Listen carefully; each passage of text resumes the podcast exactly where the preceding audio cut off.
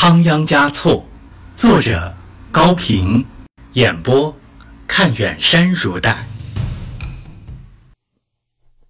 第十一章，达赖六世突击坐床。第一集。西藏有一条谚语说：“自己做的青稞酒，再苦也得喝下去。”这些日子里，桑杰嘉措就是在大口大口地喝着十四年来自己酿造的苦酒。转眼到了第二年正月，康熙皇帝命他回奏的限期已经到了，他只好硬着头皮给皇帝写了一封密奏信。众生不幸，第五世达赖喇嘛于壬戌年逝际。他转生的净体今年已经十五岁了，当时因为担心西藏的民众由此而发生动乱，所以没敢发丧。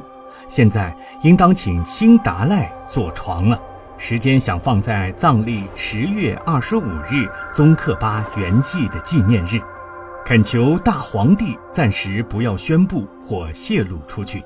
至于班禅，是因为还没有出过天花，所以才没有敢应召去京。季龙已经畏罪潜逃到康巴地区去了，尚不知藏在何处。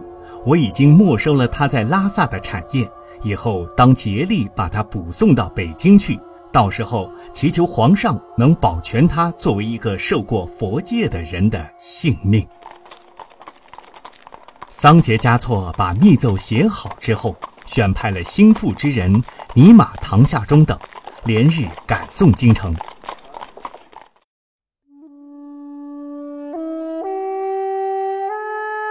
他急等着皇帝的批复，能否得到宽恕，吉凶尚难预料。他的心绪日夜不得安宁，只是有两点可以使他得到些许的宽慰。一点是噶尔丹毕竟还在人世。不无死灰复燃的希望。另一点是，那个五世达赖的转世灵童早已在他的掌握之中，必要时就可以立起这根新的支柱。作为一个政治家，他对今日出现的危机形势是有过预测、有过准备的，不然可就一筹莫展了。他虽然不愿意设想自己有下台的可能。更不敢揣测有掉脑袋的一天，但是在等待皇帝批复的时日里，他能做些什么呢？不知怎的，他产生了整理自己的著作的念头，说干就干，于是埋头改定起他的手稿来，以此来强行排遣内心的忧虑与惶恐。在已经完成的几部著作中，他比较满意的是《五世达赖灵塔记》和《五世达赖诗笺》，再就是关于历算方面的白琉璃，关于医药方面的蓝琉璃，关于寺庙方面的黄琉璃。如果有时间，他还准备写文史和法典方面的文章，以流传后世。不过，他毕竟不可能把主要精力用在这种事情上，因为生前的显赫比身后的荣耀对他有更大的吸引力，攫取权力比留下著作更为重要。不然，他就不会是一个毁誉不已的第八，而是一位更有成就的学者了。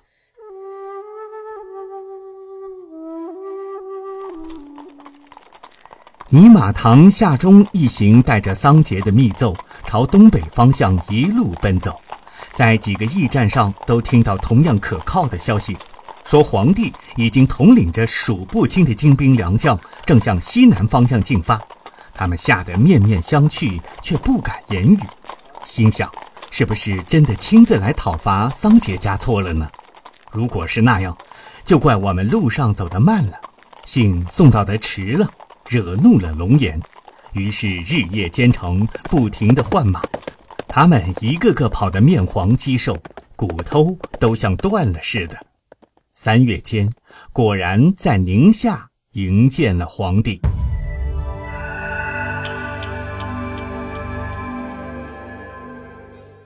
康熙到底出来干什么呢？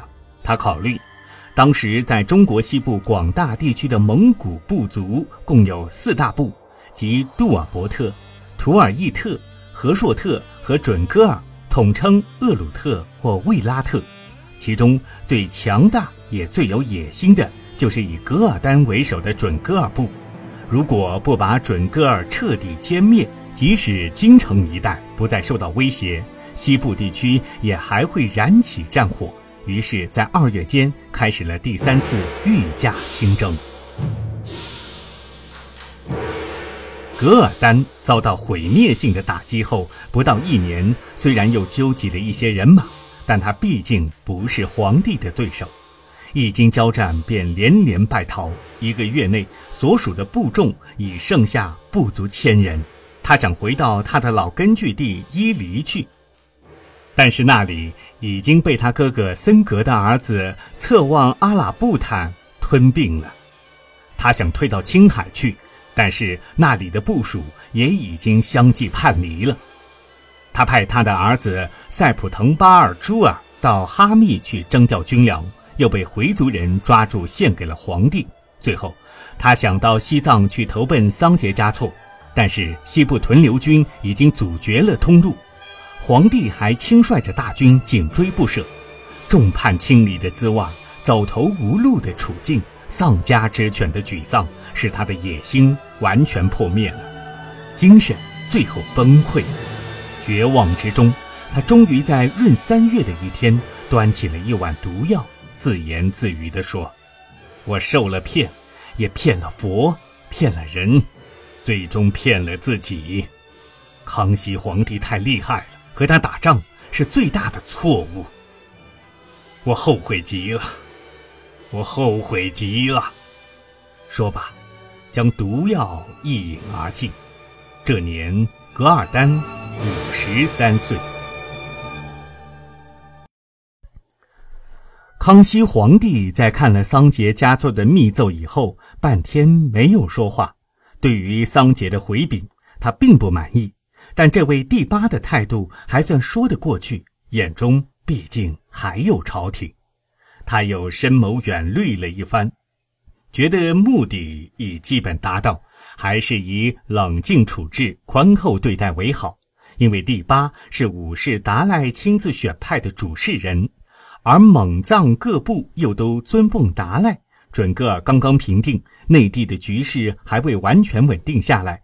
如果对桑杰嘉措追究过严，非治罪不可的话，恐怕会引起边地的不安。何不顺水推舟，答应他的恳求，暂时了结这段公案呢？于是朱笔一挥，写了一个“允”字。这是桑杰嘉措度过了一次很大的危机。尼玛唐回到拉萨。直接跑到布达拉宫来找桑杰嘉措。桑杰正在写他的新著《白琉璃释宜答疑》，已经写了一百多条问答。尼玛唐不等通报就进了桑杰的书房。桑杰一看他的脸色，就知道消息不坏，特意拿出日喀则仁布县出产的黄色玉石碗来，斟上酥油茶，让他边喝边汇报。桑杰嘉措心上的石头总算落了地，顿时有了攀谈的兴致。虽然紧接着有许多重大的事情要办，比如怎样安排六世达赖的坐床，何时将五世达赖的遗体葬入灵塔，有没有可能建立一支归自己指挥的强大的军队，来抗衡和硕特部留驻在西藏的八个旗的兵力，等等。但此刻。不妨先轻松一下。你觉得康熙皇帝到底是怎样的一个人？他问尼玛唐。挺和善的。当然，我是说对我，在我去拜见他的时候，皇上竟然在行宫的二门屈驾相迎。那不是对你，桑杰打断了他的话，那是对整个的西藏。对达赖喇嘛在蒙古各部的影响，看来他是很懂得在什么时候发怒，在什么时候微笑的，了不起啊！对对，他确实是柔和起来像云朵，厉害起来像钢刀，有两件事我是在这次头一回听到的，正好能说明皇上的脾气。哦，说说看。桑杰把手稿推向一边，对尼玛唐所说的两件事产生了浓厚的兴趣。一件事啊是康熙十三年，吴三桂又对清朝来了个反戈一击，在云南发兵起事。康熙皇帝派了大军向云南进攻。当时伟大的武士给皇上写了封信，替吴三桂求情。这我知道，那是一件很容易得罪皇帝的事情。信我是看过的，上面说吴三桂若是投降了，就饶恕他；若是坚决抵抗，就割让他一块地方罢兵算了。皇帝没有答应。桑杰说着，后来皇帝的大兵围了云南，吴三桂的儿子吴氏曾经给武氏写过一封密信，你知道吗？尼玛堂神秘地说，好像现在还怕人听到似的。哦。这个可没有听说，连武士自己也从未提起过。那当然，因为密信在送来的路上被官军截获了，送到了皇帝的手中。什么内容？桑杰急忙问。问题就在内容上。信中说，他们把云南的中甸、维西两地割送给西藏，西藏呢派兵去帮他攻击皇帝。真有此事？一点不假。怎么皇帝没有追究过呢？皇帝看了这封密信以后，既没有怀疑，也没有生气，只是笑了一笑，把它丢在了一边。真是柔和的性子，好脾气。桑杰嘉措长舒了一口气，像是庆幸武士达赖也像他一样度过了眼前发生的危机。停了一会儿，他又问：“第二件事儿呢？刚刚发生不久。”尼玛唐眉飞色舞起来。去年六月，皇帝在蒙古草原打败了噶尔丹，本想继续追击，可是粮食不够用了，一时运不上来，收兵回去吧。又怕暴露了真情，路上遭到袭击。皇帝灵机一动，噶尔丹的代表格里孤英不是就在军中吗？于是把他招进大帐，对他说：“现在放你回去，对你的主子说，叫他快来投降。”朕在这里等你，限七十天前来回报。过了期限，朕就继续进兵。真有智谋啊！桑杰赞叹地说：“您听呢？正在这个时候，主管衣食的官员进来了。他叫达都虎，也没看看皇帝跟前站的是什么人，就照实的起奏说：军中的米就要光了。皇帝大发雷霆。”达都虎蛊惑军心，推出斩了。朕就是吃血也要穷追，誓不回军。等把格雷孤鹰打发走，还派人随着监视了二十里。你猜怎么着？皇帝这才下令班师回朝。